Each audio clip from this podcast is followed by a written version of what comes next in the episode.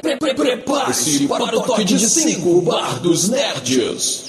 5, 4, 3, 2, 1. O bar está aberto.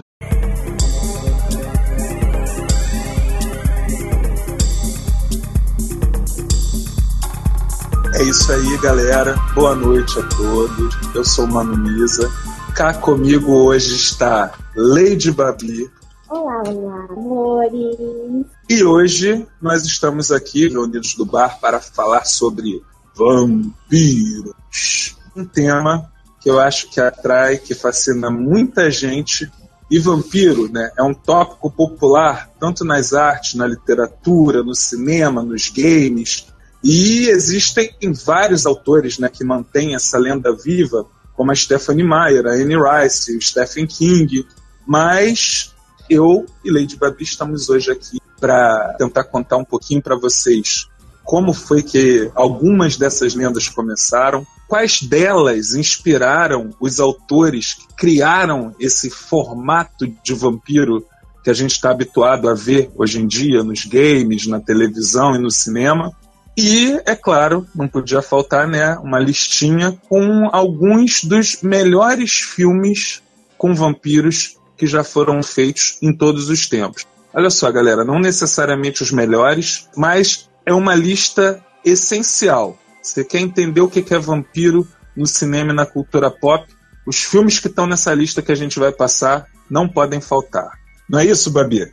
É isso mesmo. E tem vários aqui que, assim, marcaram muito a gente. Eu, pelo menos, marquei, fui marcada por alguns. E uhum. eu fiquei bem, bem feliz da gente falar sobre isso, sobre esse tema, porque, cara, é um tema que todo mundo conhece, mas a gente nunca para pra debruçar, pra tentar entender um pouco mais sobre ele, né? Pois é, né? Só a galera nerd para poder fazer isso por vocês. Bom, mas Babi, eu queria começar então o programa de hoje falando um pouquinho sobre a lenda dos vampiros. O que que nós podemos falar aí para a galera sobre isso, sobre as lendas, o folclore? Por que que a humanidade começou a ter medo de criaturas, né, noturnas? que saem por aí para sugar a essência das pessoas. O que a gente pode falar aí para a galera sobre isso? Ah, eu acho que primeiro a gente precisa, né, dar aquela pincelada do que é o vampiro, que todo mundo sabe, é um ser folclórico aí, mitológico. Em essência mesmo, ele, e aí parafraseando bem a minha frase, ele se alimenta da essência vital das criaturas vivas, dos seres vivos, uhum. que basicamente o sangue, né? Mas a gente sabe que existem outros tipos de vampiros que se alimentam de outras formas vitais aí dos seres vivos, né? E pelo que a gente pesquisou aqui, o termo vampiro, ele vem aí, ó, já de muito antes, mas ele se tornou popular mesmo ali no século XIX, que foi quando, assim, ó, surtou de superstições vampirescas na Europa, e a galera foi assim, a uma histeria extremamente coletiva, onde eles saíram aí perfurando cadáveres com as estacas é. e acusando assim crianças de vampirismo, era uma coisa muito louca naquela época. É, a gente sabe, né, é, inclusive dá nome a muitas histórias de vampiros que a Idade Média foi a Idade das Trevas. Então, enquanto na Grécia Antiga e até mesmo em outras civilizações antigas se prezava pela ciência, pelo conhecimento, a gente sabe que durante a Idade Média o mundo foi tomado por uma onda terrível de superstição e misticismo, né? E muito conhecimento científico se perdeu naquela época quando se abria o caixão de alguém morto e por alguma causa natural o corpo não estava decomposto, ou então quando estava naquele estágio de putrefação que os gases começam a inchar o corpo, né? E a pessoa parece até que está mais saudável do que quando estava viva. A galera da Idade Média não entendia o que, que era aquilo, né? E aí começou essas histórias aí de que os mortos estavam levantando dos seus caixões Aí aconteceu isso aí que você falou, né, Babi? O pessoal cravava o corpo da galera com estaca no chão pro corpo não sair andando, né? Pro defunto Exato. não fugir. Exatamente. É importante também falar que é o mito aí de que os vampiros se alimentam de sangue é porque existe aí no corpo mesmo um fenômeno que acontece que às vezes no meio da decomposição o intestino ele força o sangue para fora da boca do cadáver. Então quando por uhum. algum motivo eles faziam a exumação desse corpo, eles abriam o caixão, tinha sangue na boca, então eles diziam que o, o morto levantou e ele ia tomar sangue das pessoas vivas vivas para poder se manter ali a forma que ele se alimentava. E aí a galera surtou e começou a furar aí cadáveres com estacas para tudo cantarelado. Pois é.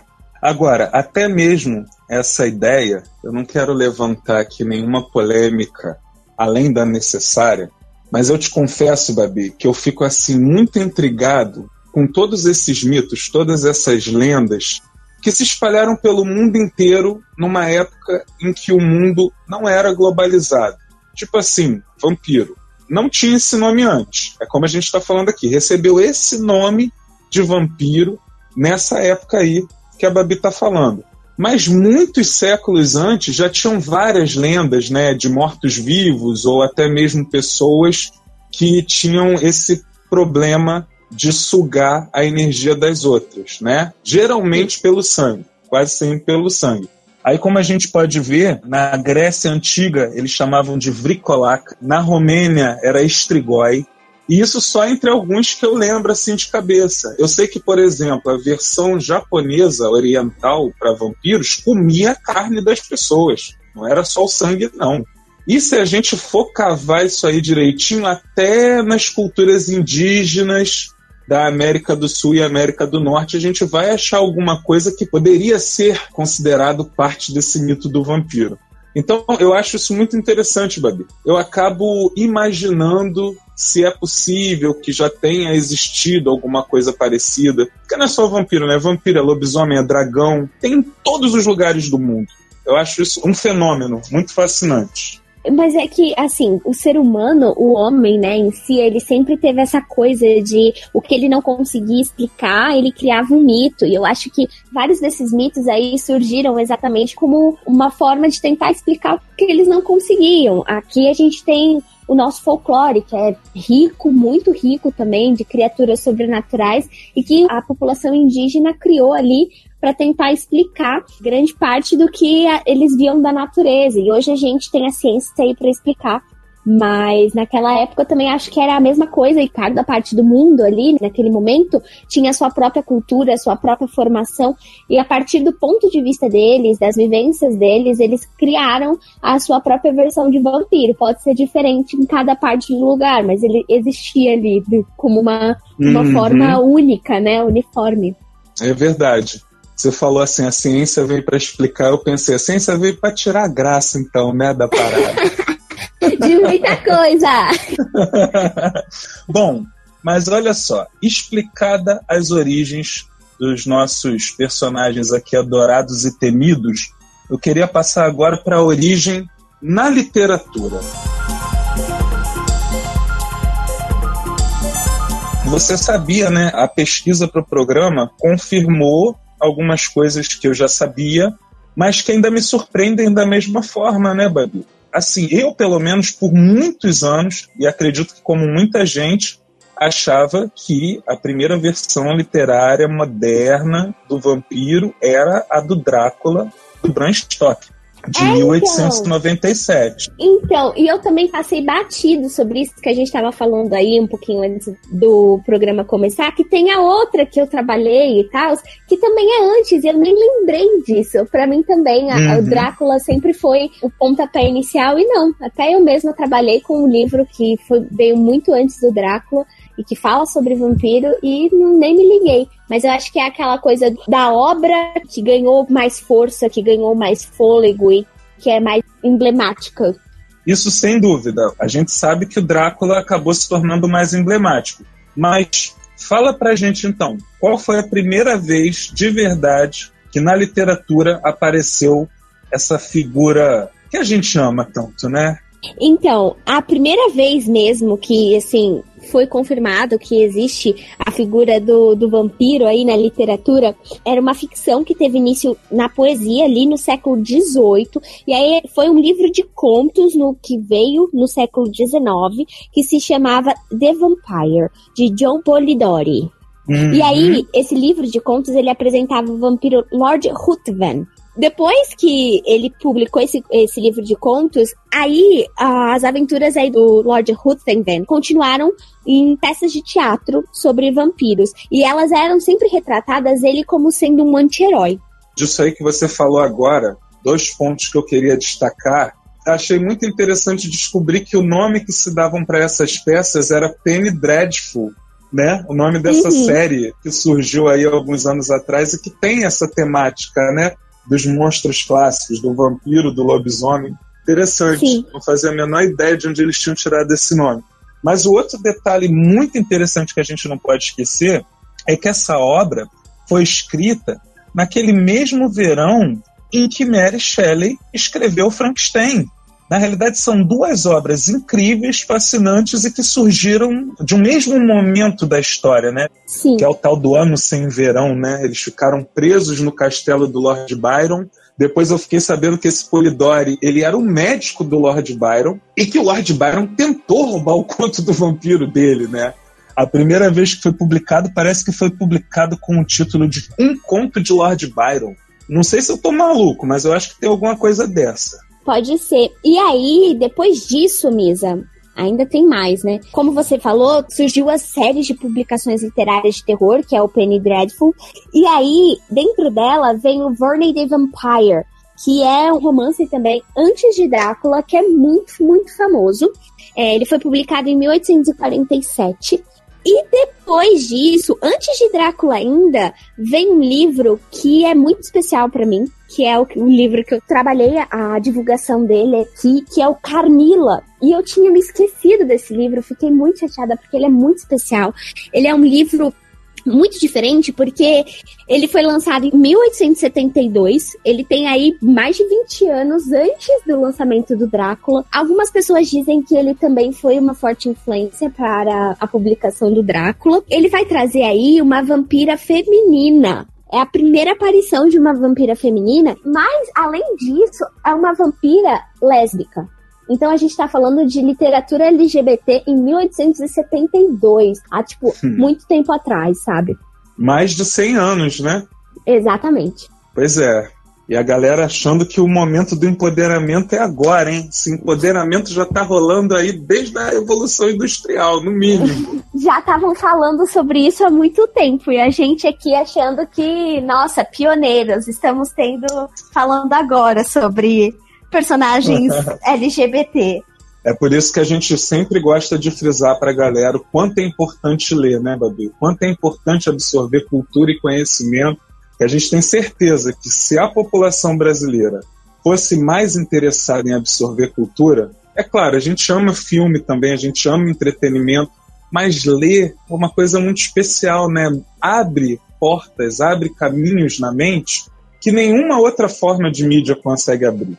E com certeza, se essa nossa população tivesse mais cultura, talvez a gente não estivesse passando um momento tão difícil, tão delicado na história como a gente está passando hoje, né? Ah, isso é verdade, Misa. Isso é muito verdade. Uma curiosidade de Carmila é que, além dele retratar aí a primeira vampira feminina, a história ela vai ser narrada por uma personagem feminina também, que é a Laura. Ela é uma jovenzinha aí, uma adolescente. Ela vai contar aí as aventuras dela, os dias que ela passa na companhia da Carmila, quando ela chega numa cidadezinha ali da Inglaterra. Lembrando que até esse momento os vampiros eram retratados como anti-heróis. Uhum. Aí, só depois disso é que veio a publicação do Drácula em 1897. E na ficção moderna, o que acontece? Ele passa aí de ser um anti-herói para ser realmente o vilão da história. Mas ele vai ser um vilão extremamente carismático e delicado, sabe? É aquele tipo de vampiro que a gente conhece muito bem. Ah tá, ele não era um cara totalmente mal, né? Ele só não. era um, um herói de moral duvidosa. Exatamente. Tanto que a gente vê muitas histórias de vampiro onde ele fica com aquela coisa de ah, eu sou imortal, mas para eu ser imortal eu tenho que viver essa vida meio não vida, sabe? Eu tenho que viver às custas da vida dos outros. Eles tinham uhum. sempre esse problema da dualidade da coisa. E principalmente porque, assim, os vampiros que a gente tinha antes do Drácula eram vampiros que se relacionavam com humanos e principalmente se apaixonavam por humanos. Em Carmila, por exemplo, Laura e Carmila, elas vão ter um relacionamento. Então, eles sempre ficavam naquela coisa de, poxa, eu gosto dessa pessoa, eu amo esse humano, ele vai morrer e eu tenho que viver essa vida meio que amaldiçoada, mas para sempre, sabe? Olha, eu tô achando interessante essas informações que você tá trazendo, porque eu tô revendo os meus conceitos, inclusive. Porque pra galera que gosta de meter o malho em, em versões vampirescas como Crepúsculo, ou outras mais romanceadas, pelo que você está me falando, esse estilo, na verdade, vem desde os primórdios do personagem, né? É, era um dos primeiros estilos, sabe? É depois de Drácula que, tipo, imortalizou, e eu acho que é essa a questão. O Drácula imortalizou o vampiro e a figura do vampiro vilão. O vampiro que tá ali só pra viver a vida dele. Pilhar, matar e destruir, né? Exatamente. Tá só pra fazer o mal. É isso. E o engraçado, Babi, é que eu li o Drácula de Bram Stoker. Esses que você falou anteriormente, não. Mas o Drácula, particularmente, eu ganhei uma vez de aniversário e li. Eu acho assim, o livro até passa essa impressão que você falou dele ser o vilãozão. Mas quando a gente vê o contexto geral da história, que ele é aquele cara que está na busca de um amor, que ele perdeu e acha que reencarnou, ele acaba meio que sendo um anti-herói também, né? Sim. Uhum. Apesar de ser terrível. Mas antes da gente sair da literatura, eu só queria, assim, pincelar um pouquinho para a galera que está ouvindo a gente do porquê que, dentre todas essas obras, apesar das outras também serem muito marcantes e terem feito muito sucesso, também terem influenciado o que a gente conhece hoje de vampiro, por que, que o Drácula do Bram Stoker acabou sendo mais marcante? É, além de ser um livro fantástico, muito bem escrito, acho incrível. Em 1897, o Bram Stoker tem escrito naquele formato que eram cartas, né? Achei aquilo ali incrível a forma como a história é contada. Mas além disso, o Babi, eu acho que o segredo do sucesso do Drácula são os personagens da vida real em que ele foi inspirado, em que uhum. esse personagem Drácula foi inspirado. Eu acho que o primeiro que a gente pode citar é o Vlad Tepes, né? Vlad, o Empalador. Então, galera, na realidade, aquele personagem clássico, conde da Transilvânia, que vivia isolado num castelo e tudo mais, e que atrai o Jonathan Harker para o seu castelo e depois fica querendo tomar a noiva dele lá, Nina Murray. O Bram Stoker, ele costumava dizer que ele inspirou em algumas pessoas que existiram na vida real. Dentre elas tem esse conde, o Vlad Tepes, que também era conhecido como Vlad Tepes Dracul, porque a ordem para a qual a família dele pertencia era a Ordem do Dragão. E ele foi um príncipe que viveu na Romênia, tá? Para quem não sabe, a Transilvânia, que, que as histórias de ficção se referem, é baseada no país que é conhecido como Romênia. É um país muito relacionado com a origem dos ciganos, muito supersticioso também, e que por muitos séculos lutou contra os turcos. Inclusive, né, Babi, tem filmes também falando sobre esse personagem histórico, né, que sai da lenda do vampiro para contar a história do Dele imperador, mesmo. do Vladimir. Sim. Isso. Tem sim. Bom, eu te confesso que eu não vi, vi nenhum dos filmes dele, mas eu já era fascinado pela história dele muito antes. Então, inclusive, diz, né, dentro da história dele, lá na Romênia, por exemplo, ele não é considerado um monstro, ele não é considerado um vampiro, ele se tornou inspiração para o Bram Stoker porque ele tinha a fama de ser extremamente sanguinário. Por exemplo, eu já li uma vez, Babi, que dizem que ele erradicou a pobreza da Romênia da noite para o dia. Ele convidou todos os pobres, aleijados e doentes para o castelo dele e deu um super banquete. Encheu a galera de comida, de bebida, num determinado horário da noite, quando já estava todo mundo bem embriagado e bem satisfeito, ele mandou fechar as portas e tacou fogo. E assim ah. ele radicou a pobreza da Romênia. Poxa, olha só, a economia agradece, não é mesmo? Ô, Paulo Olha esse Guedes, mo- aprende aqui, ó. Paulo Guedes! Babi, pelo amor de Deus, não fale isso porque eu quero viver muito. Se- Ah, eu já sou pobre e gosto de comer. Se os caras me chamam para uma boca livre, eu vou, vou ser um dos primeiros a estar lá. Ferrou. vou morrer. E, Olha, e ele a foi outra prático, coisa. pragmático. Adorei Foi. esse, ó. Ele foi bem prático. E essa fama de empalador é porque ele pegava os inimigos ainda vivos, empalava eles em estacas e dizem que as pessoas ficavam por dias lá gritando em agonia e tal. E ele adorava fazer as refeições dele ouvindo aquela sinfonia de dor e de agonia. O que é verdade e o que é mito, a gente não sabe. O que a gente sabe é que o cara era extremamente temido como estrategista militar, como líder de uma nação, e ao mesmo tempo ele é extremamente amado pelo povo dele, até hoje. A gente não pode chegar na Romênia e falar, ah, vampiro, Conde Drácula, sobre o risco de sair de lá sem sangue, entendeu? Então- Olha, uma coisa a gente não pode, não pode negar, né? Carismático, simpático ele era, né? Pra... Sim, sim, sim, ele era. Ele era uma figura carismática. Agora, eu vou tentar te surpreender. Eu não sei se eu vou conseguir. Eu não sei se você sabe a outra personagem da vida real que inspirou o Conde Drácula. Não, te dar uma quem? É uma mulher. Uma mulher. Ai, meu Deus. Uma mulher? Isso. Tô curioso para saber se você conhece essa história. Não, essa eu não conheço. A do Vlad eu conheci. Agora, da mulher, não sei. Então vamos lá. Por volta de 1500, 1500 e pouquinho, lá no século XVI, existiu uma condessa que se chamava Elizabeth Bettori. Você já ouviu falar nessa dita cuja, nessa infeliz? Não, mas ela tem um nome muito bonito. Elizabeth. É, o nome dela é maneiríssimo, né? Só que o lance é o seguinte: ela é considerada uma das maiores serial killers de todos os tempos. E Maravilhosa. simplesmente porque ela, ela era obcecada pela beleza dela. Ela era uma mulher extremamente bonita. E a gente não sabe com que tipo de, de gente ou de coisas que ela se envolveu, com um lance de bruxaria, não se sabe ao certo.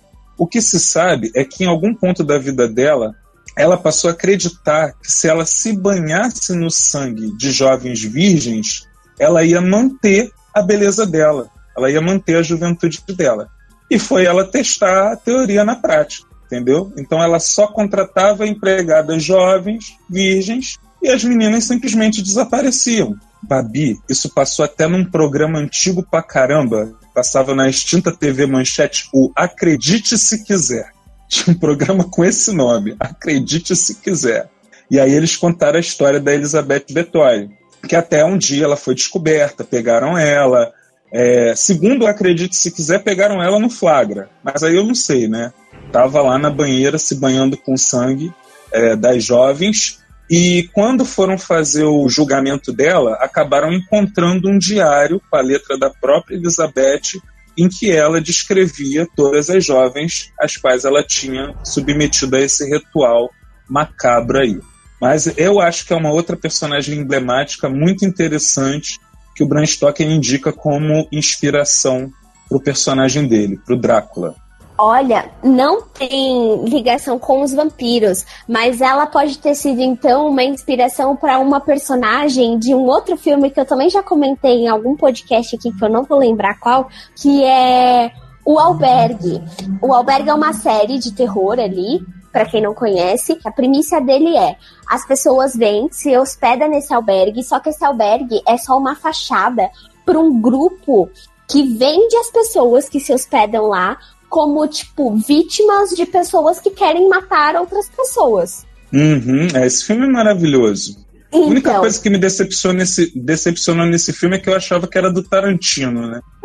Na época ele é. ainda tinha essa mania feia. mas o que acontece? No segundo filme, que chama O Albergue 2, tem uma personagem que ela é pega lá no albergue, ela se hospeda no albergue com os amigos, todos os amigos são pegos, e ela vai parar realmente pendurada de cabeça para baixo em cima de uma banheira.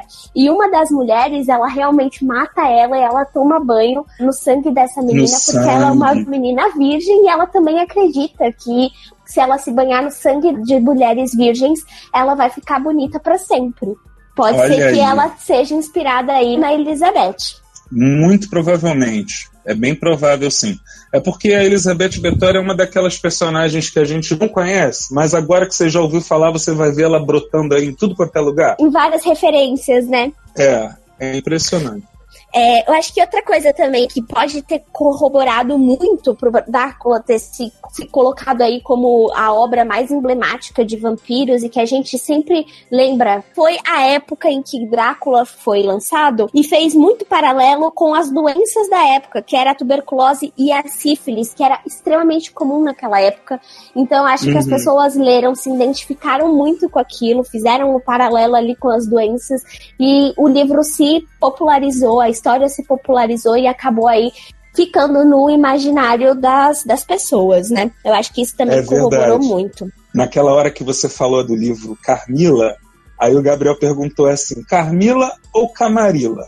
Por que, que ele está perguntando isso? Porque, né, como a gente estava conversando antes do programa, e mais para frente a gente vai falar do jogo, Vampiro à Máscara, é, existe um jogo também muito emblemático sobre vampiros e que a associação, vamos dizer assim, o clubinho dos vampiros, onde eles se reúnem, se chama Camarilla.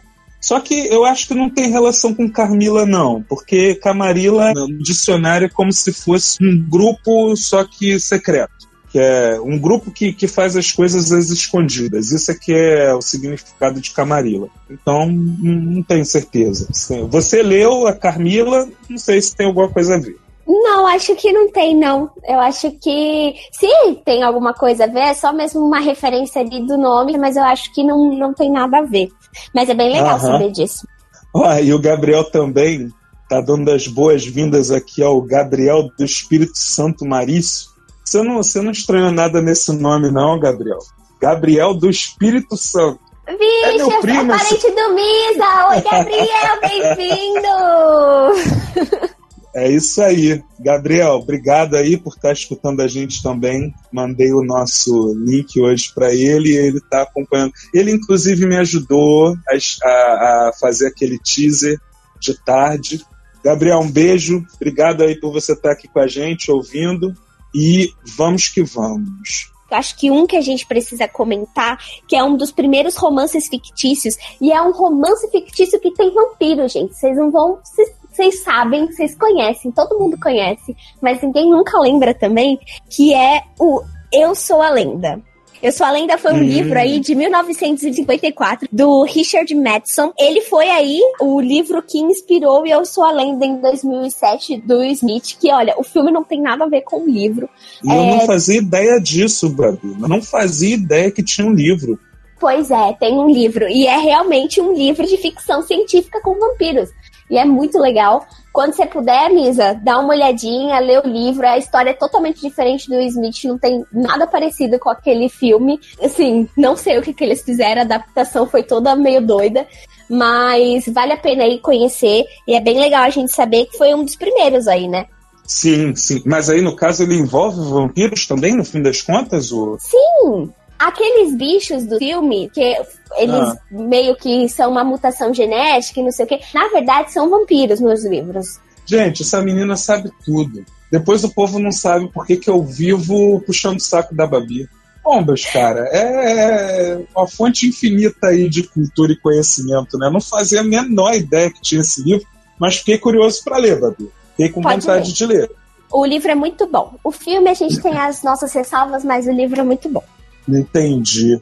Bom, antes de sair da literatura, eu vou aproveitar a deixa que o Mulder deu e já vou dar a referência do Vampiro à Máscara, do Mark Reinhagen. É um livro que, se eu não me engano, foi lançado em 1991, lá nos Estados Unidos. E, Babi, vou te falar uma coisa. Toda a cultura pop, desde então, tudo que a gente assistiu envolvendo vampiros, só excluindo mesmo Drácula de Bram Stoker, né, o filme lá do Francis Ford Coppola, e o Entrevista com o Vampiro, aliás, Entrevista com o Vampiro do Annie Rice, é uma fonte de inspiração para o Vampiro à Máscara também, mas tudo que a gente viu depois disso foi chupado, foi tirado do Vampiro à Máscara. Para você ter uma ideia, essa ideia dos vampiros serem divididos em raças, em clãs, e até essa pesquisa mais minuciosa para poder assim, ah, no Japão tem a lenda tal, então vamos criar a espécie tal.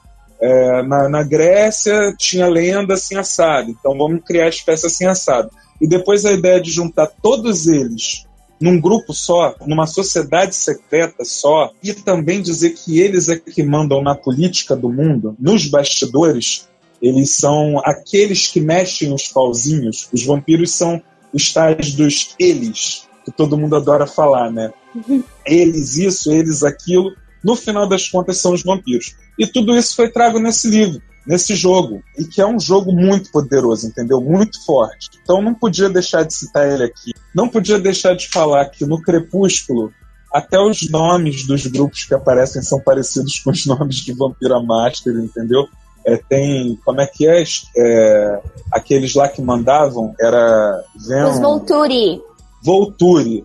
Lá no Vampira Máscara é Ventru, o nome deles. E só para citar um exemplo, entendeu? As semelhanças são inúmeras, mas isso não é demérito do Crepúsculo, não. E como eu tô falando aqui, ele não foi o único que fez isso. De Blade para cá, tudo que apareceu na televisão, pelo menos, se baseou pelo menos um pouquinho em Vampira Mágica. A gente não pode só deixar de dar uma batidinha ali nos vampiros de livros ainda, que é os vampiros da Anne Race, que eu sei que Lisa já leu, não é, Lisa? Sim, sim. Eu não posso criticar a geração Crepúsculo porque eu era, entre aspas, né, um crepusculete antes de existir os crepusculetes, só que lá da Anne Rice. Eu li praticamente todos os livros, Babi. Ironicamente, eu só não li o Entrevista com o Vampiro.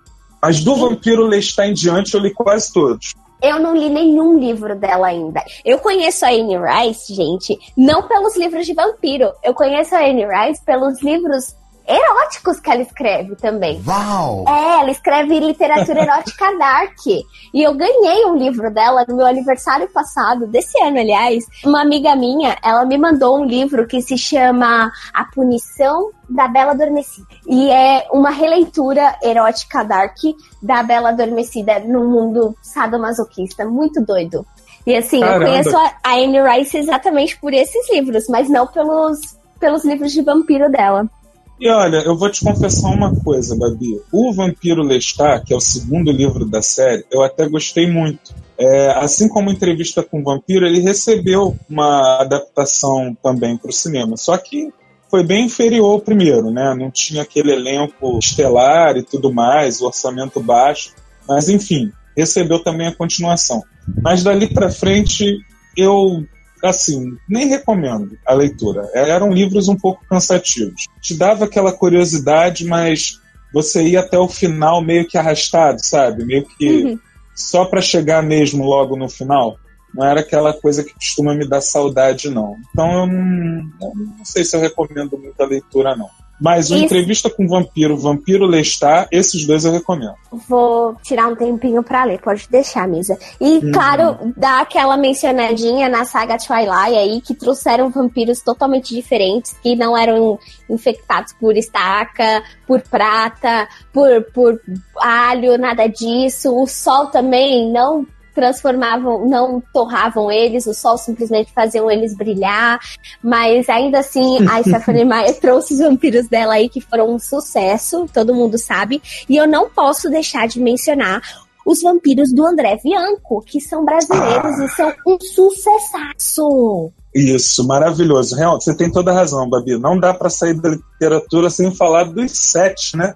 O Sete, o Sétimo e o Vampiro Rei. Assim, esses três livros dele são maravilhosos. São de vampiros brasileiros que são encontrados, se eu não me engano, é Rio Grande do Sul ou então é Paraná, mas é um dos dois. É incrível, assim, ele consegue criar essa mitologia. Ele coloca os vampiros nos dias de hoje da gente e de uma maneira, assim, fantástica. E ele é bem tradicionalista, assim, com os vampiros dele. Os vampiros dele tomam sangue sim, os vampiros dele têm problemas com o sol. Mas, assim, é fantástica a história. Não, o, o, André Bianco ele é maravilhoso. Assim, ao contrário do que eu falei da Anne Rice. Se os livros dela são cansativos, o dele, de repente, você consegue ler em, em dois ou três dias e fica querendo mais, né? Isso. É uma leitura rápida.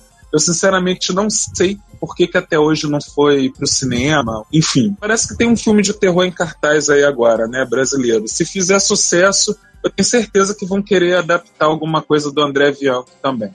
Pode ser, pode ser sim.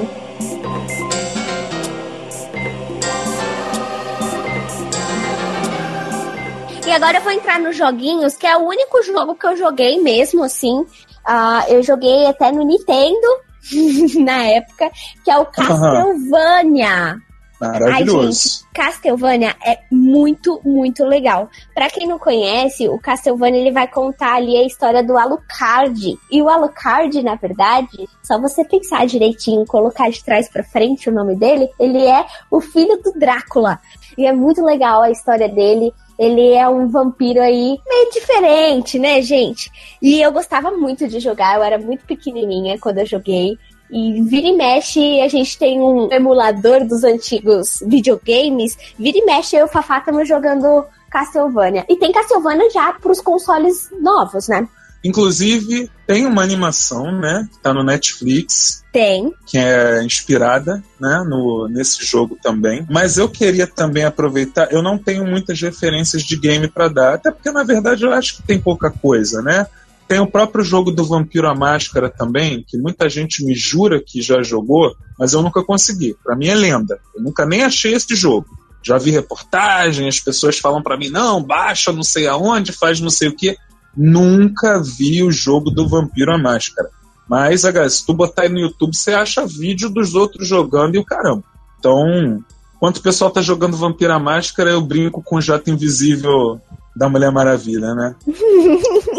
Olha, só uma curiosidade, Misa, do Castlevania. A série, ela é parcialmente baseada aí no romance do Drácula, do Bram Stoker, mas dentro da cronologia do jogo, o romance faz parte da cronologia original. É muito legal. Eles colocaram os eventos dos jogos e o romance entre os jogos dentro da cronologia faz parte. Assim, você joga e você lê o romance, você joga e continua a história. É muito legal. Interessante, hein?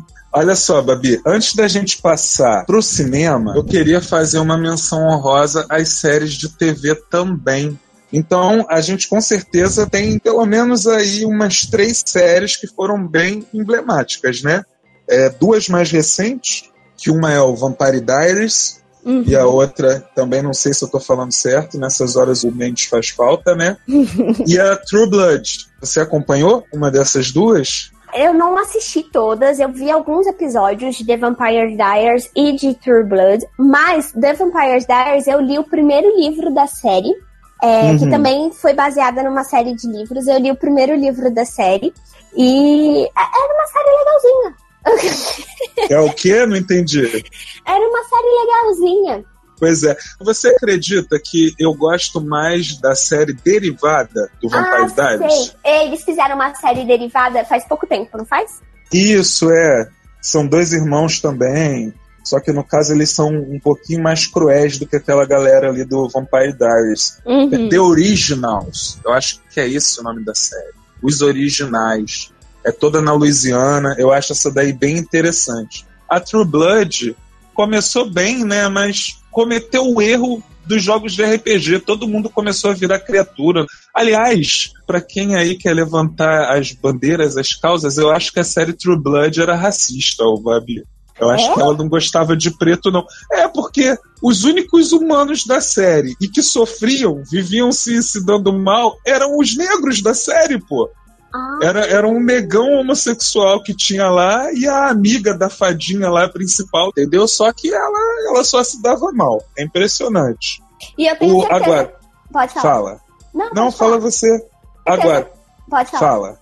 Não, Não, falar. fala você. Dois mil anos depois. Nossa, não tinha terminado, eu ia mudar de assunto.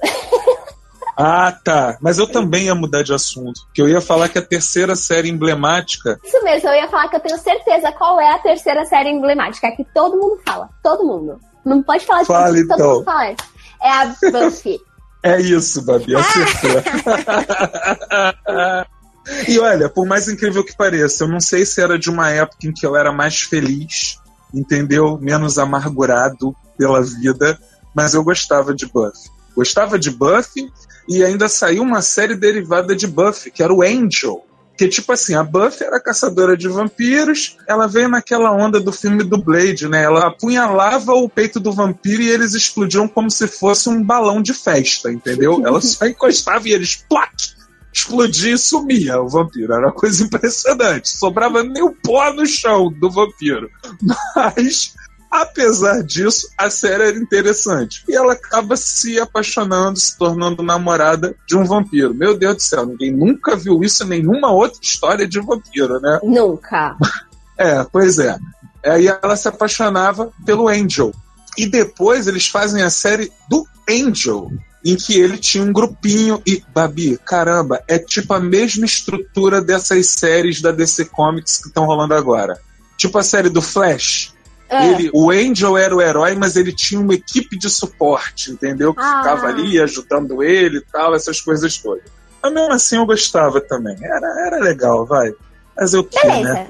Já que a gente falou sobre as menções honrosas de série, a gente tem que falar também das brasileiras, dos conteúdos brasileiros. Eu sou aquela que vem trazer os brasileiros, né? Eu não assisti, mas a minha mãe adorava. Adorava. Aham. Que é a novela Vamp, da Globo. Babi, muito obrigado. Oi. Porque se a gente não falasse disso hoje, quando acabasse o programa, eu ia falar, poxa, não acredito que a gente não falou de Vamp. Fala você, depois eu A falo. minha mãe adorava essa novela. Ela vive falando sobre essa novela. Eu era da época de outra. Eu vou comentar aqui rapidinho, mas assim, faz muito tempo. Se eu não me engano. Peraí, rapidão. Pronto, peguei. É de 2002 essa novela que eu vou comentar, que é O Beijo do Vampiro. Eu era muito pequenininha, eu tinha 8, 9 anos de idade e eu assisti O Beijo do Vampiro. Então, gente, não adianta, não vou lembrar da história, mas eu lembro que tinha essa novela e tinha os vampiros na novela, era uma coisa assim. Era a novela da Sete, que é aquelas. É, é a novela da Sete, que é aquelas novelas engraçadas da Globo. Então eu adorava assistir quando eu era pequenininha. Mas aí quando passava, eu lembro da minha mãe falar: não, porque Vamp era melhor. Mas eu nunca assisti Vamp.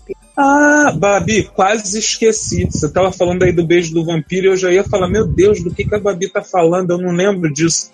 Você lá com oito aninhos e eu já um velho, né? Um balzaquiano, então já não parava em casa mais vendo novela. Entendeu? Mas é que até o. aquele ator que, que já tá mais pra lá do que pra cá, pô, esqueci o nome dele agora. Ah, é o, cu- foi. o Coco?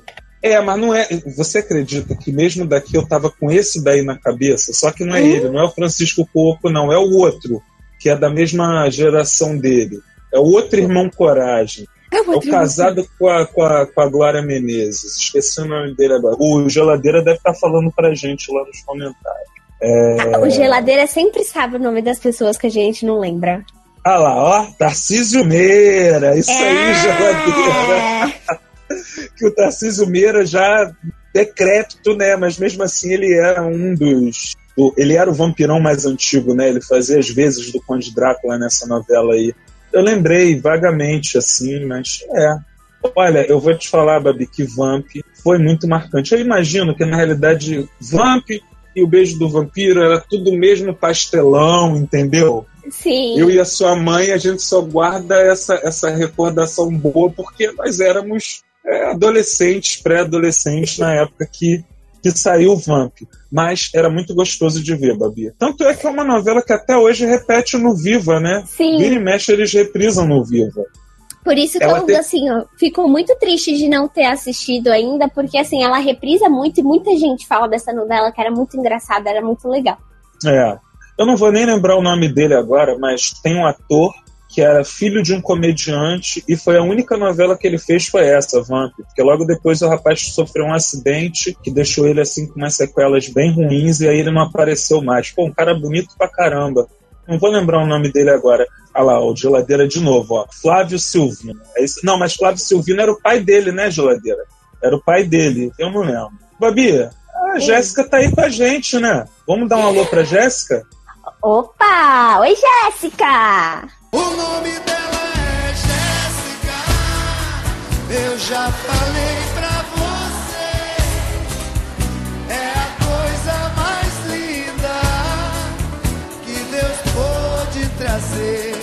Jéssica, só pra você saber, eu já dei uma pincelada aí em Crepúsculo, porque vampiro sem falar de Crepúsculo não, não é falar de Não vampiro. dá, né? Não dá.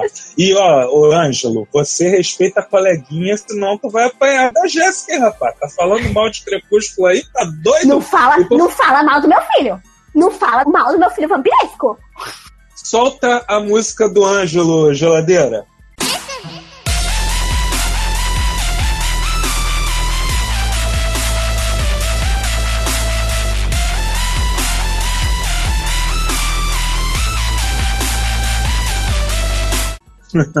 Ó, o Geladeira ele corrigiu. Esse ator que eu falei, que só fez essa novela, era o Flávio Silvino, que é filho do Paulo Silvino. Mas vocês sabiam? Tipo assim, eu particularmente acho que o único problema de Crepúsculo foi a direção do filme. Do primeiro? Porque. Não, eu digo no geral, porque até assistindo o filme, eu consigo imaginar que o livro seja bom. E eu lembro que na época que os livros saíram, eu vi um fenômeno que era eu entrar no trem, no metrô, em qualquer lugar e ter várias pessoas lendo, e quando você ia ver o que elas estavam lendo, elas estavam lendo algum dos livros da série do Crepúsculo. Era Ah, impressionante. Eu também lembro dessa época, assim, eu era pequena. Eu devia ter lá os meus 13, 14 anos. Nossa, gente, Isso, eu falo assim porque. Meu Deus. Mas, sabe de outra coisa que eu lembro também que foi febre, febre, febre, febre? Foi os 50 tons de cinza. Caraca! Assim, se tinha 10 pessoas lendo no vagão do trem, 9 estavam lendo algum livro dos 50 tons de cinza. Uma vontade de jogar todos os livros assim pra fora do vagão. é, então, o geladeiro tá falando se você era pequena. É, não, é porque ela é pequena até hoje, entendeu? É, que eu Pra sou neném sabe, até a hoje. Babi, é, pra quem não sabe, a Babi pequenininha, entendeu? Ela é praticamente um gnomo, gente. Tem menos de um metro, né? Não, sacanagem. Aí, isso- Aí eu já tô exagerando. Mas eu sou nanica mesmo. É mesmo, Babi? Eu tenho 1,58. É, é, é, é nanica mesmo. Ó, e o Ângelo, parece que ele corrigiu aqui uma informação nossa. Ele tá falando que o personagem lá de Castlevania, o, o Alucard, é uma reencarnação do Drácula. Olha aí. Tan, tan, tan. Olha a revelação. Não sabia. dele- Ah, então, tem aquela história da guerra entre os Belmonts e a família do Drácula e tal, e que eles iam trazer um Drácula de volta. Mas eu falo que é filho, tudo descendente. É Entendi. descendente do. É, mas é eu lembro dessa do versão aí mesmo que você falou. Eu lembro, eu lembro, pelo menos eu acho que a primeira versão de Castlevania ele era filho, Filho. o Ângelo. Eu não, tenho, eu não sei. Você que é o nosso gamer aí, você pesquisa e depois você vê isso pra gente. E aí, vamos falar sobre cinema agora, Misa? É isso. Chegou a hora. Apeguem aí papel e caneta, galera, porque se vocês gostam de vampiros, agora a gente vai passar a lista de filmes que, se você ainda não viu, você tem que ver para poder dizer que vocês são vampirólogos de verdade, hein, galera? Então, agora, Babi, eu sou mesmo uma negação. Eu te falei que eu ia botar em ordem cronológica e não botei.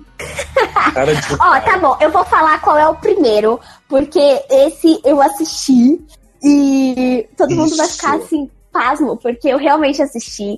Eu sou uma grande fã de filmes clássicos, principalmente cinema mudo e preto e branco. Gosto muito, Aham. meu avô, meu que me ensinou a gostar assim. E esse filme eu acabei conhecendo na faculdade, quando a gente estava estudando ali audiovisual. E ele é o Nosferatu. Ele é considerado assim um pioneiro dos filmes de terror, sabe? O Nosferatu, ele é uma adaptação, na verdade, do Drácula de Bram Stoker. O que acontece é que eles mudam a ambientação, mudam o nome dos personagens, porque a família do Bram Na época Stoker... ainda não era domínio. Ah, tá, desculpa, é, isso aí. não fala. era domínio público. A família não tinha liberado os direitos para poder fazer esse filme. Aliás, é um filme alemão. Ele foi realizado pelo F.W.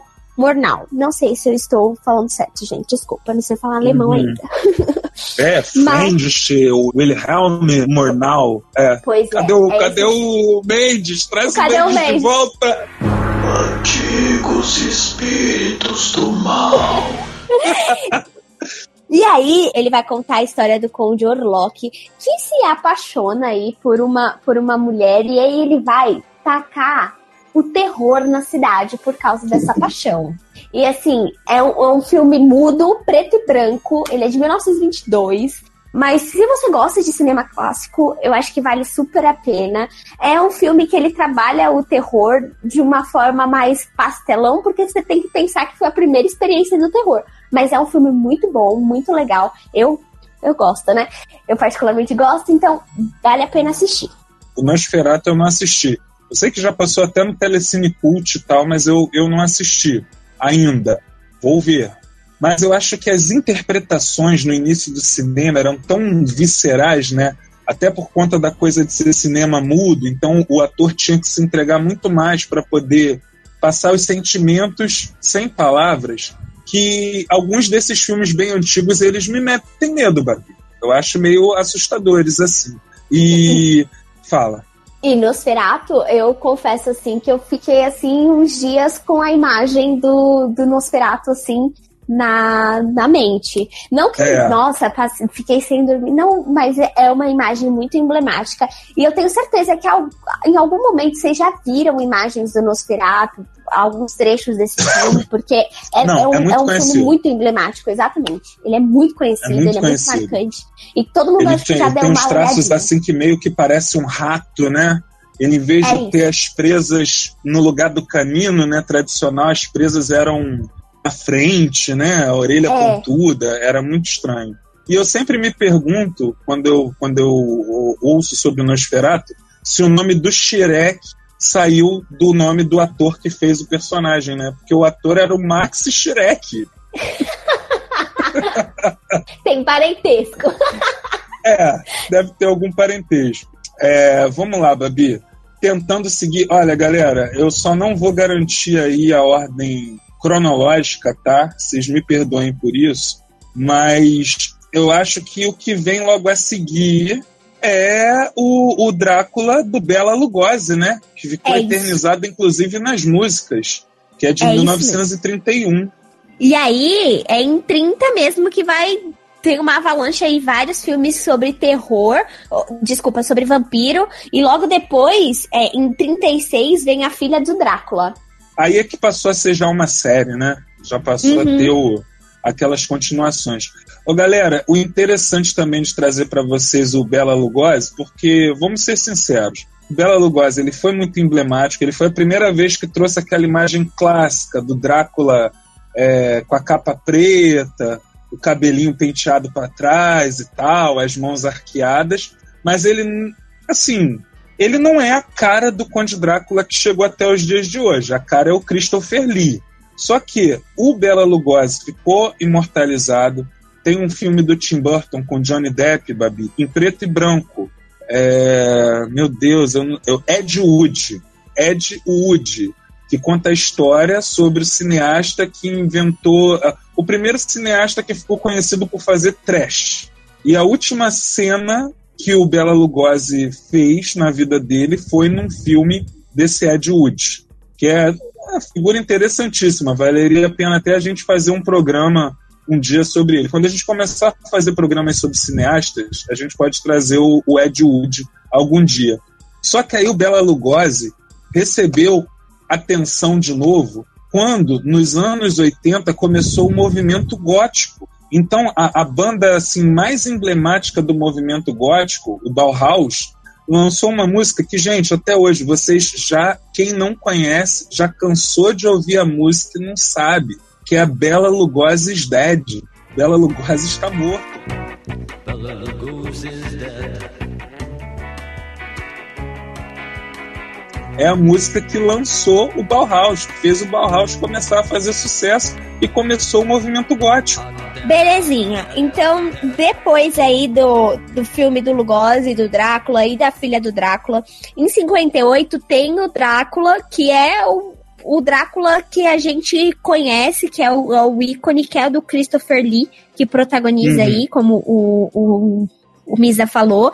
E o filme fez tanto sucesso, Misa, que depois ele teve sete sequelas. Ele teve sete sequências, assim. É mesmo, é? E aí. Que susto, Babi. Pensei que o Christopher Lee tinha ficado doente. Eu entendi você falando assim, sete sequelas. Mano, tem demência? Eu falei, meu Deus, coitado do homem, gente. Esse vampiro tá todo torto, então, em cima do cano. Errou. Errou feio, errou feio, errou rude. Mas ainda bem que foram sequências. Ufa. Sim. Lá em, em 70, aí começam a diversificar os vampiros. Eles pararam, assim, de, de falar só do Drácula e começaram a diversificar os vampiros. Que vem trabalhos como Conte Organ Vampire, de 70. Vem o, Blácula, o Blácula com C. Blácula. Que é francês. Caramba. É. E também vem aí um- uma minissérie pra TV que é no estilo de Nosferatu, ali em 1979, e vem uma reedição do próprio Nosferatu, que é intitulada aí Nosferatu Phantom der Nacht, que também é uma é como se fosse uma como é que eles falam? Que quando é relançamento? Ah, esqueci o nome agora. Remake. É, é um remake aí do Nosferatu que também foi feito por um por um alemão chamado Klaus Kinski. Legal, hein? O interessante também do Christopher Lee, gente, é que ele morreu recentemente, morreu em, em 2015. Mas tem, mesmo ele depois de velho, tem vários filmes emblemáticos aí, vários papéis que, que a gente curte, que ele participa. É, ele tá na Fantástica Fábrica de Chocolate. Ele é um daqueles avós lá do menininho, da- já da versão com Johnny Depp. Ah, ele tá em Star Wars, ele tá em todas. Ele tá em todas, galera. É um velhinho simpático aí, tá no Hobbit também. E, e ele é aquele próprio velhinho simpático, aquele cara que a gente adora. Inclusive, um filme que tá lá na nossa lista, com Johnny Depp também, do Tim Burton, O Sombras da Noite, ele faz uma ponta, ele faz uma participação.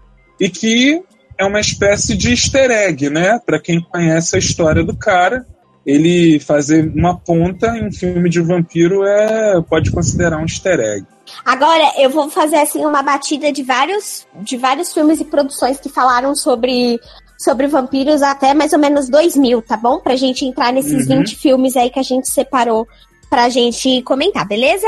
Beleza, Depois, mas eu vou te parar em alguns, hein? tá bom. Mas vai falando. Em 70, a gente vai ter aí um filme, um- um- uma série que se chama The Vampire's Lovers. Que ela foi baseada em Carmila. Então, as protagonistas eram, femini eram vampiras femininas e várias vezes, assim, lésbicas. Como eram é uma série, são várias, então algumas eram lésbicas e era baseada em Carmila. É, depois, em 74, ah, teve o filme Col é, The Night Stalker, que girava em torno aí do repórter Carl Kolchak numa caçada aos vampiros em, aos vampiros em Las Vegas. Depois vai vir aí em. Vamos chegar aí em 90, vai vir Blade. Ah, E- não, mas antes do Blade, o Drácula de Bram Stoker do Coppola e o Entrevista com o Vampiro.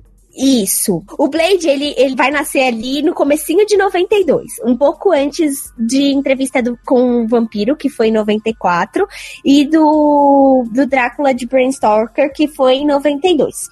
Aham. Aí depois, mais pra frente, é que começam a vir os filmes do Blade. E também em Ah, 92 tem o filme Buffy the Vampire Slayer. Ô, ô, Babi, sobre o Blade, eu descobri uma coisa muito interessante. É, nos programas que eu fiz aqui, eu e o Jota, falando sobre quadrinhos e tal, um autor que está muito recorrente, que é assim, tipo, sempre conheci os trabalhos do cara, mas antes do Bar dos Nerds eu não, eu não sabia o tamanho da importância do cara para os quadrinhos. É o Marv Wolfman. E é o cara que criou o Monstro do, do Pântano, é o cara que, assim, ele não criou os novos Titãs, mas ele, ele escreveu a melhor fase dos Titãs de todos os tempos. Se Titã está aí até hoje, é graças à fase do Marv Wolfman. É, Monstro do Pântano, eu já falei. O Mercenário lá do Demolidor. Ele criou vários personagens emblemáticos. E entre eles está o Blade. O Blade, apesar de ser da Marvel, não é do Stan Lee, é do Marv Wolfman. Ai, que legal. Não sabia. É. Ia perguntar se você quer comentar sobre a entrevista do, com o vampiro e sobre o Drácula de Bram Stoker. Olha, quero sim, Babi, porque são dois filmes que, apesar de já terem aí seus quase 30 anos né, de existência, eles são relevantes até hoje. São filmes muito bons. É, o Entrevista com o Vampiro vira, é, é tipo Pulp Fiction. Passa um tempinho, a gente tem que ver de novo. E a gente sempre acaba vendo alguma coisa diferente. Todas as atuações estavam fantásticas. Se você chegou de Marte ontem e passou os últimos 30 anos lá e não conhece Entrevista com o Vampiro, é aquele filme que o Christian Slater interpreta um repórter que vai tentar uma entrevista, começa a seguir um cara na rua e tal, bem, bem, bem aquelas coisas do Annie Rice, né? Um homem seguindo o outro na rua, mas tudo bem, deixa quieto, não vou, não vou falar nada não. E aí ele segue o, o logo e o Brad Pitt, né? Não podia ser um homem feio barrigudo não, tinha que ser Claro o, que o não. Brad Pitt. É. Pois é, quem é que segue, quem é que segue o Homer Simpson, né? Não existe. Então, então chegou lá e quando foi tentar entrevistar o cara, acaba descobrindo que o cara é um vampiro. E, e esse vampiro, já falei, era o Brad Pitt. E o, o cara que transformou o Brad Pitt em vampiro era o Tom Cruise. Ainda traz uma Christian Dust, que é a, a, a eterna Mary Jane lá, né, da primeira trilogia do Homem-Aranha, ainda criança. E ela também, e para mim até hoje foi a melhor atuação dela. Sinto Lindíssima. muito, mas eu acho que depois, assim, depois daquela dali ela criança, ela não fez nada melhor do que aquilo. Então, quer dizer, é um filme muito bom, muito forte, muito marcante e que eu queria até saber da Jéssica se ela já viu e se, se entrevista com o vampiro mudou em alguma coisa a visão que ela tem do, do Crepúsculo. Porque, né? é, apesar das semelhanças, é, é, é, é muito forte, né? Entrevista com Babi. Tá aí, Eu? Babi. Eu ainda Ah. tô. Eu posso Ah, tá. continuar agora a minha empreitada? Ah, e antes eu queria só dar um oi para Anne Marie, que ela deu oi, boa noite aqui pra gente. Anne Marie, seja muito bem-vinda. Puxa uma cadeira que o bar é nosso. Beijos para você também. É, e eu não falei do, do Drácula de Bram Stoker, dos então anos pode 90, falar, Babi. então vai na fé. Que é, Pode falar. foi, foi dirigido só pelo Francis Ford Coppola, né? O que mais dizer, né? Gary Oldman, que é o eterno tio lá do Harry Potter, né? O tio prisioneiro de Azkaban, era o próprio Conde Drácula. É, Keanu Reeves como Jonathan Harker e a Iona Ryder, que é a mãezona lá do Stranger Things, como a Mina Murray. Ah, além do Anthony Hopkins como o professor Van Helsing. Então, gente, o que mais que eu posso dizer desse filme? Vocês Pode têm que dizer- assistir. Pode dizer também que ele foi considerado um dos filmes de vampiro mais repulsivo até aquele momento produzido. Mas repulsido no bom ou no mau sentido? No sentido bom, de tipo, impactou. Tenebroso mesmo. né? Exatamente. Aham. É isso aí. E realmente ele é tudo isso, galera. Não tem como deixar de ver esse filme, não. Então, 2000 trouxe aí vários filmes também, que foi Rainha dos Condenados, trouxe aí Uhum. a sequência do Underworld, que é o do Anjos da Noite, trouxe Esse não também, entrou na minha lista. não entrou, É porque eu acho muito ruim. Mas tudo bem. tem, entrou aí também Van Helsing, É, Van Helsing eu gosto da trilha sonora. e é isso. Aí a gente meio que encerra aí uma listinha, mas isso não quer dizer que a gente ainda não tenha outros filmes para indicar para vocês, que assim, na nossa opinião, são os que vocês não podem mesmo deixar de assistir. Ah, valeu, Babi. Pô, tem pelo menos mais uns três aí ou quatro que não dá pra deixar de falar. A outra coisa também que eu queria aproveitar, quando você falou aí dessa leva de filmes, você lembra que eu te falei, né, que do filme do Blade pra frente, todo mundo bebeu da fonte do, do jogo lá, Vampiro à Máscara. Sim. Então, é, o, o, o Blade, ele traz aquela coisa dos clãs e dos vampiros reunidos numa mesa e cada um tem um, um estereótipo diferente, né? E tudo mais. Pelo menos a primeira vez que eu vi isso no cinema foi em Blade. E esse Underworld, que não entrou na minha, na minha lista, é, mas ele traz uma outra característica do jogo muito interessante, que é a guerra que existe entre vampiros e lobisomens. assim, por mais que eu ache o filme meio chatinho, né? É, é um mérito dele, né? Isso aí. Só que aí agora eu vou ter que voltar algumas décadas, Babi, porque teve uns filmes lá dos anos 80 ainda que me marcaram um pouco, eh, que me marcaram bastante. E o, o primeiro deles, não, vou começar pelo mais antigo. O mais antigo é melhor, mas eu vou falar dele primeiro. Que é o Garotos Perdidos. Você conhece esse filme, Babi? Não. The Lost Boys.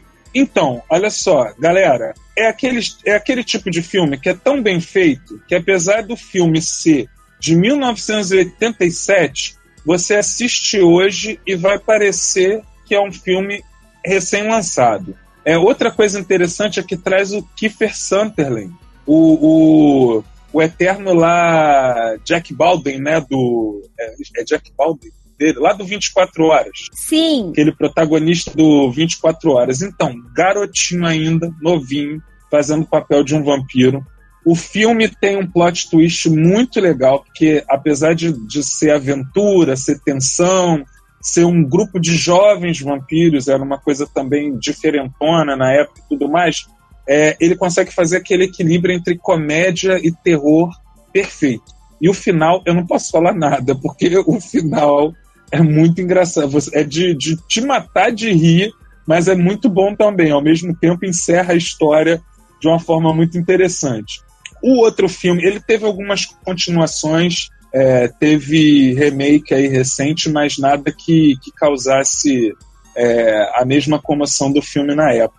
É, o outro, antigão, mais ou menos da mesma leva, que eu não posso esquecer, Babi, é A Hora do Espanto, 1988. Eu falei pra galera o que que você faz se um vampiro se muda pra sua vizinhança e esse é o plot twist do filme.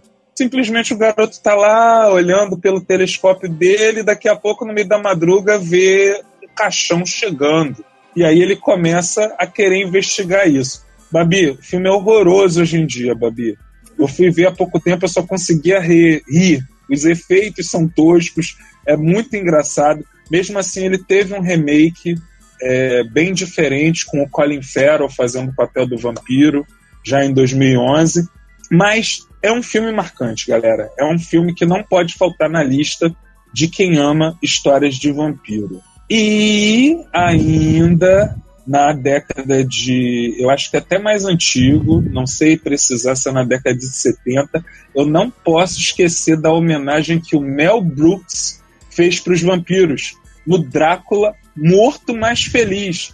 Babi, ele pega aquele mesmo ator de Corra que a Polícia Vem Aí, Leslie. Nielsen, Aham. e transforma ele no Conde Drácula. Babi, eu choro de rir com esse filme. É um dos filmes que eu mais dou risada em toda a minha vida. E é bom demais. É muito bom. Gente, não dá pra você sair desse mundo sem assistir Drácula, Morto Mais Feliz, com Leslie Nielsen e do Mel Brooks. Eu acho que desses filmes mais antigos eu posso parar por aí, Babi. Pois é, eu vou falar sobre dois filmes mais atuais, beleza? Um a gente já falou aqui exaustivamente, Crepúsculo. Eu acho que Crepúsculo traz uma visão bem mais romanceada, uma visão um pouco mais é, de trazer não o, o vampiro como vilão, mas também como ali um anti-herói e tal, com, aquela, com os problemas dele de tipo, ah, eu vivo pra sempre, mas é uma alma amaldiçoada, eu, eu sou meio que um ser amaldiçoado e não é bem assim. E o outro é o Deixe Ela Entrar, que foi é, Uh, protagonizado pela Chloe Moritz, que é aquela menininha que fez também Carrie a Estranha, o remake de Carrie a Estranha, né? Uhum. E esse, esse longa aí, ele traz. é, ele é, é um, um longa dirigido pelo Toma, Thomas Alfredson. E ele vai contar uma história de amizade entre um humano, que é o Oscar, e a, e a Ellie, que eles veem uma, uma imagem, né? É, é que ela é uma vampira e depende de sangue pra viver, a Ellie, né? Então, Uhum. vai ser a história de amizade deles dois. Agora, você Ah. tá falando da versão sueca ou da versão americana? Essa é a versão uma. Essa é a versão sueca. Ah, legal. Porque Essa é eu a só vi a americana, Babi. Mas todo mundo diz que a sueca é muito melhor, né? Então, eu gosto muito. É igual aquele, aquele filme Os Homens que Não Amavam as Mulheres. Sei. Ele é, ele é adaptado de um livro sueco. Então tem os três livros que, que lançaram antes do autor morrer. Eles têm os três na versão sueca. E Hollywood fez uma, uma versão americana, né? Mas eu gosto muito mais da versão sueca do que da versão americana. A, Babi, a versão. Fala, desculpa. a versão falar. americana, ela, ela foi estreada pela Chloe Moritz, que é a, a Ellie, né? E pelo Cold Smith McPhee. Entendi. Oi, Denise, boa noite. Beijos. Denise tá aí também escutando a gente. Muito bom ter você aqui com a gente. O Ângelo mandou corações, a Denise mandou corações. É, Babi, o outro filme que eu queria trazer também, curiosidade, eu já ia esquecendo dele, tô vendo aqui na lista, é um filme do Roman Polanski, que ele fez, é, ele fez um ano antes de lançar o Bebê de Rosemary, que é A Dança dos Vampiros. E o outro, o outro detalhe assim marcante nesse filme é que ele traz a Sharon Tate fazendo o papel da Sarah. Então, né, para a galera que lembra do programa que a gente fez sobre Era uma vez em Hollywood e que traz todo esse drama do assassinato da Sharon Tate pelo pelo maníaco lá psicopata Charles Manson e a gangue dele, é, quem tiver pelo menos a curiosidade de ver algum trabalho dela dirigido pelo marido dela, vale a pena correr atrás desse filme também, que é A Dança dos Vampiros, né? E a gente não pode esquecer de um drink no inferno, Babi. Nossa, sim, eu ia falar isso agora. Por último, tem que ser esse, porque esse é, assim, um plot twist atrás de plot twist. Porque, olha, esse filme a gente nunca tá preparado pra ele. É, né? É quase uma metalinguagem, né? Dentro do cinema. Nossa, eu lembro que sim. quando, quando eu era garoto, o comercial dele era assim, Babi. É, eles mataram não sei quantas pessoas, mutilaram não sei quantas, são procurados em não sei quantos estados. E esses são os mocinhos do filme. E aí começa a mostrar o resto do trailer, entendeu? Mas era bom demais. Porque, assim, eu assisti há uns dois anos atrás, vou dizer a verdade pra você. Não tinha assistido. Uhum. Aí Fafá falou: Como assim você não assistiu esse filme? Vamos assistir. Pegamos ele pra assistir na Netflix que tinha ainda. Eu acho que a Netflix tirou já. Se eu não me engano, a gente fez um programa do Que Entra que Sai e a gente falou que o Drunk no Inferno ia Aham. sair, né? E, cara, Fafá não me falou nada sobre esse filme. Ele só Ah. falou, senta aí e assiste. É do Tarantino, ponto. Eu falei, beleza. Aí sentei e fui assistir. Pra mim, eu estava assistindo um filme de perseguição. E assim, Aham. é uns caras muito loucos. Exatamente. Roubando, matando, estuprando, uma coisa muito louca, sequestrando gente. E você fica, cara, é um filme de perseguição, é um filme de bandido e tal. Mas do nada, do nada, ele vira um filme de vampiro e você fica. Juro, a minha reação era sentada no Gente, sofá perguntando assim, o que né? tá acontecendo. Aham. O clima do, do filme muda totalmente, né? E agora, só uma curiosidade interessante sobre esse filme, né? Muita gente, praticamente todo mundo, já brigaram comigo por causa disso, acreditam que o filme é do Tarantino. E a culpa não é das pessoas, é do bandido do Tarantino que vendeu o filme como se o filme fosse dele. Mas não é, é do Robert Rodrigues. E talvez Eles seja o primeiro filme. Não é co-direção? Os dois que, que dirigiram? Cara, eu sinceramente acho que não, Babi. Eu acho que vem só com o nome do Robert Rodrigues. Só que o Tarantino, até mesmo no outro que você citou hoje, o Albergue, ele tinha essa mania feia, né? Ele lançava o, o nome dele porque ele sabia que o nome dele fazia mais sucesso. Vale a pena dizer que a carreira da Salma Hayek começou num Drink no Inferno também, né? Ela é a Uhum. dançarina exótica lá, que fica dançando com as cobras e tal, em cima da mesa, e dali pra frente ela não parou mais de fazer. É isso. E aí, vamos falar sobre o filme que, que deu Que motivou o programa de isso, hoje, né? Isso. Exatamente. Galera, vocês devem- talvez vocês estejam estranhando, porque apesar de ser um tema que, que a gente adora, vampiros, é, a gente geralmente faz o programa em cima de alguma novidade, né? De alguma coisa que está acontecendo no momento. E o que a gente tem de novidade para trazer para vocês, né? Para encerrar, é a série baseada no filme O que Fazemos nas Sombras, a série que foi lançada em março, não, que terminou de ser exibida na TV americana em março desse ano. E aí, Babi, você assistiu o que, faze o que Fazemos nas Sombras? Eu Fala aí um assisti. pouquinho pra galera. Gente, é assim, é, a premissa do filme é ele ser um documentário, claro que falso, sobre quatro amigos vampiros que dividem uma casa. E aí a gente vai vendo o dia a dia deles, a história deles, o que eles comem, as brigas deles por, sei lá, porque um deles não lava a louça, sabe? Porque o outro quer que eles forrem o sofá antes de sugarem o sangue de uma vítima. Gente, é assim, muito, muito, muito irado. Porque você tá assistindo e eles estão realmente interagindo com a câmera como se fosse um, um verdadeiro documentário, sabe? Como se alguém tivesse a brilhante ideia de falar: hum, vamos retratar a vida de um vampiro. E é muito engraçado, gente. É muito engraçado. É bom mesmo. É, agora, Babi, você, eu, eu achei meio polêmica a data de lançamento do filme, né? Eu achei umas três datas. Eu ouvi falar do filme ser lançado de 94 até 96. Isso eu não entendi. Meu Essa Deus! parte dessa história eu não entendi. É, pois é.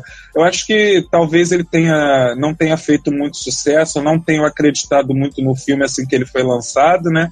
Deve ter sido lançado em algum circuito alternativo e só em 96 ele finalmente foi para os cinemas. E aí o detalhe interessante, galera, é que o diretor do filme, que inclusive é também um dos protagonistas, é justamente o, o vampiro frescurento do filme, né? O vampiro que quer tudo limpinho. e diretor é o Taika Waititi. E por causa desse filme que a gente está falando com vocês, é que chamaram ele para dirigir o Thor Ragnarok. Então, quer dizer, daí você já vê que o cara tem uma super pegada para comédia. Aliás, todo mundo reconheceu isso, né? Vendo o que fazemos nas sombras. E agora está aí despontando como um dos melhores diretores do momento, pelo menos do cinema de super-heróis, né? Mas, ô Babi, a minha experiência com esse filme, eu vi o filme há uns três anos atrás, sim. É, adorei. Por acaso eu vi na Netflix, como quem não quer nada. Eu tava sentindo falta de ver alguma coisa de vampiros. E, e esbarrei com esse filme por acaso e me apaixonei, à primeira vista. Quando o filme acabou, eu fiquei com aquela sensação: ah, não acredito que acabou. Quero ver mais disso aí.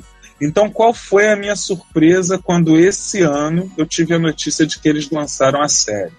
Eu confesso que eu já, eu, desde do, do dia que eu ouvi falar da série, lá no início do ano, eu tentei assistir, não consegui achar em lugar nenhum, nem no Mercado Negro, eu não achava série, mas recentemente vocês já encontram, e encontram inclusive dublada. Ela, ela Sim. terminou de ser exibida no canal FX, eu falei errado, não foi em março, foi no dia 29 de maio. E a segunda temporada já está confirmada para o ano que vem, para 2020. E outra coisa interessante é que o FX agora é da Disney, né? A Disney, é- a Disney tem tudo, né? Eu não sei como É. que os Estados Unidos ainda não embargaram eles por monopólio, mas ok. É, pois é, eu penso a mesma coisa.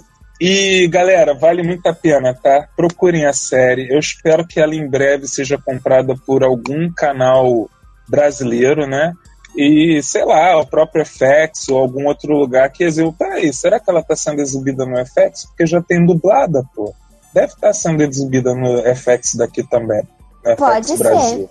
Pode É. ser. Senão não teria outra razão de ser dela estar dublada. Não, não é dublagem de fã, é uma dublagem oficial. Mas assim, gente, é- é- vale muito a pena. É uma pegada muito engraçada. É, Muito diferentona, né? De Muito, tudo que a gente muito. falou aqui antes, de tudo que a gente já viu sobre vampiros. Eu não sei nem explicar assim, sem dar maiores spoilers, porque assim, cara, a, a briga deles, assim, eles brigando por lavar a louça, eles brigando por, por coisas assim, absurdas. A fera, Babi. A fera. A fera! a fera tão temida lá por, por um dos protagonistas. E eu não vou falar pra vocês o que é a fera. Vocês vão Não. ter que assistir o filme pra saber do que se trata. Mas olha, a fera terrível, realmente. Eu várias, várias referências, né? Como a gente já falou aqui antes, a outras obras. O um personagem é igual ao Conde Drácula, é, o outro é igual do Crepúsculo, o outro é igual é o do Entrevista com o Vampiro. É muito e o outro é muito lembra. Nosferatu também. Exatamente, me deu até dó a parte do Nosferatu. Eu gostava, eu eu, também. gostava dele. Ih, tô entregando, tô entregando o filme já. A briga deles com os lobisomens é, é, é fantástica também. né? Maravilhosa! e aí, quando Gente. eles pegam o Stu pra poder ficar com eles, eles gostam mais do Stu do que o outro, do outro vampirinho. Ai, gente, é Aham. muito bom. É muito bom, é muito bom mesmo. Galera, assistam, não percam. Espero que vocês tenham anotado aí as nossas dicas. Se vocês não anotaram, a gente vai lançar é, no nosso site depois uma essa lista dos filmes e aí vocês vão poder dizer lá quais são os preferidos de vocês. Beleza, galera? Mas olha, fazia muito tempo que eu não te encontrava num programa, Misa. O papo foi ótimo. É verdade, Babi. Eu acho que. E é como sempre foi muito bom. Eu acho que já tinha uns dois meses que a gente não fazia programa juntos. É sempre o Jota, né? Ó, o Jota chegou aí, ó. O Jota tá aí, ó. Ah, oi, Jota! Fala, meu querido. Ainda bem que, você, que o chefe chegou. Então, galera, tá na hora de partir, hein? Se o chefe. che- E, ó, tá falando aqui, ó, do link da série dele. Pra quem não sabe, o Jota também tá meio sumido, que ele tá gravando uma websérie que em breve vai ser lançada no YouTube, que é Os 10. Não Então tem vampiro, mas dica- tem assassinato. É isso aí. Tem vampiro, mas tem umas coisas bem sinistras lá, hein? Então, não dá pra perder também, galera. Misa, é quando. Como é que é? Não entendi, Ângelo. Lê minha explicação. Ah, tá. Você tá um tempão pedindo pra gente ler a explicação. Mas toda vez que vocês mandam mensagem, o troço corre pra baixo, Ângelo. Já te falei, eu sou velho, sou, sou, eu sou anacrônico igual os vampiros que a gente tá falando aqui, cara.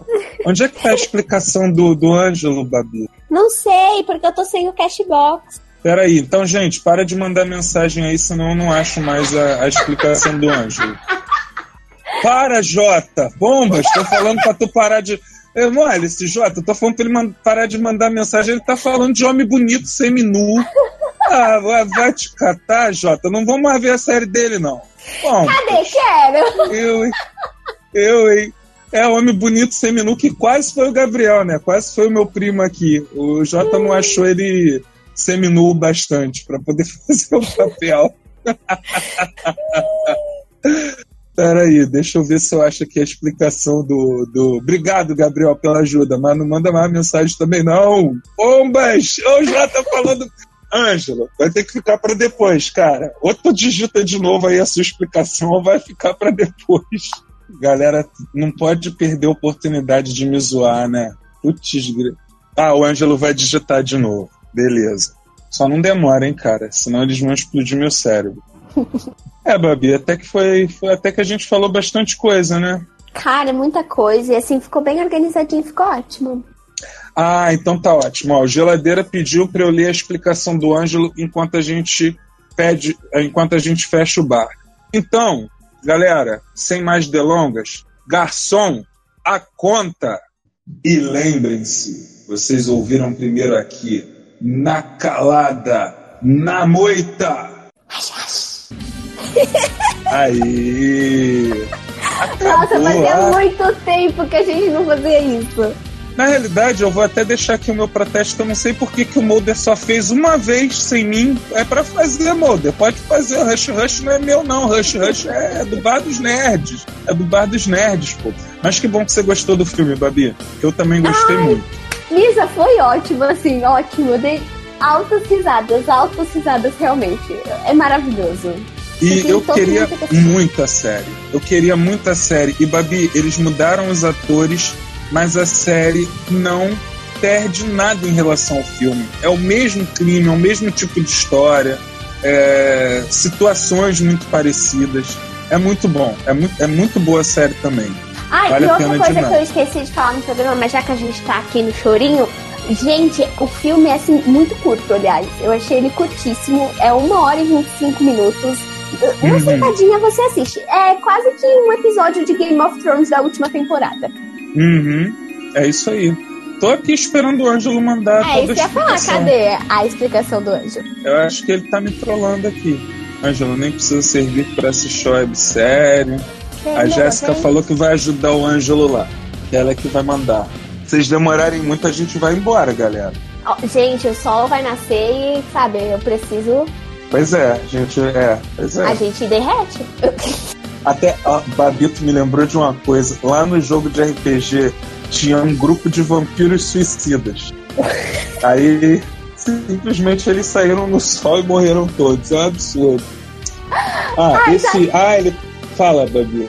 Ah, então, Ah, você, fa- você falou do, do sol, me lembrou da, da parte do comecinho do, do filme, que ele tá tipo, ele pega e fala assim, ah, essa é a hora que eu acordo. Peraí que eu tenho que abrir a janela aqui, essa é parte que eu tenho mais medo. E aí ele abre devagarzinho pra ver se tem sol ainda. É muito Aham. engraçado aquilo. Aham. Ele é muito bom, né? O Taika Waititi, ele é, ele é bom diretor e ele é bom ator também. Nossa, Ó, a. Babi, a, a Jéssica, Babi, Amália, a Jéssica colocou a explicação do, do Ângelo e ele tá falando sobre o Alucard, lá do Castlevania.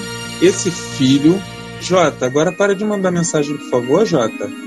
Pode ser, meu querido amigo? Que a gente quer ir embora? Tá, então vamos lá, ó. É, esse filho é quando o corpo é reinado pelo rei. Babi, todo mundo tá mandando mensagem, eu não consigo ler esta Entendi. bagaça. Corpo é reinado pelo rei do reino Zanzu. Aí quando. Meu Deus, gente, não manda mais mensagem, por favor. Gente, Quando então é essa. o caso do Drácula, produzido ou ritmado.